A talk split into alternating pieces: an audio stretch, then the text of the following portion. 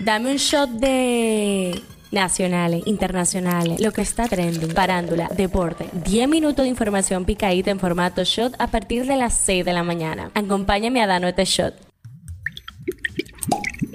Buenos días, mi gente. Hoy es lunes 29 de enero y tenemos que iniciar este shot con la consigna que se escuchará durante todo este año. Fue el Licey que ganó. En las deportivas, así como escuchar, mi gente, la Liga de Pelota Invernal Dominicana tiene nuevo campeón, los Tigres del Licey. El conjunto lograron su corona 24 en el 24. Cabe destacar que este triunfo no solo los convierte en el equipo con más coronas de la liga, sino que refuerza la cabala de que en todos los años que terminan en 24, en los pasados 50 años, los Tigres ganan. Pero nada, felicidades al Licey. Todo listo para la Serie del Caribe 2024. Este año se estará disputando el torneo en la ciudad de Miami desde el 1 a al 9 de febrero. Hasta ahora los países confirmados a participar son Curazao, México, Panamá, Puerto Rico, República Dominicana, Venezuela y Nicaragua. En los nacionales, en un gesto de verdadera influencia en redes sociales, el humorista Anderson Humor realizó un video de las condiciones en las que se encontraban las carreteras de Carrera de Yegua, municipio que pertenece a las matas de Farfán. Esto llamó la atención del equipo de la primera dama Raquel Arbaje, quien publicó ayer que fue sometida a la solicitud al Ministerio de Obra Pública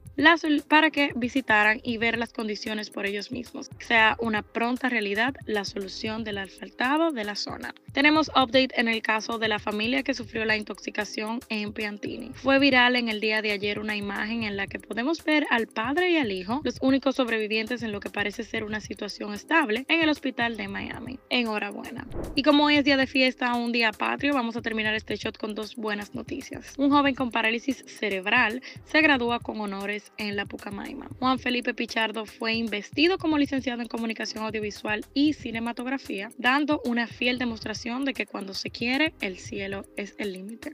José Guillermo Suet ya puede caminar. Y es que su hija, la también comunicadora Pamela Suet, subió un video a su Instagram que muestra a su papá caminando solo por primera vez desde el accidente que sufrió hace casi dos años, donde se fracturó la médula. Desde entonces ha estado en Barcelona recibiendo terapia que obviamente está dando sus frutos. Pues nada, hasta aquí el shot del día de hoy. Gocen su día libre y armar la pinta de mañana, cuando seamos pobres y con compromisos otra vez. Nos vemos cuando nos escuchemos.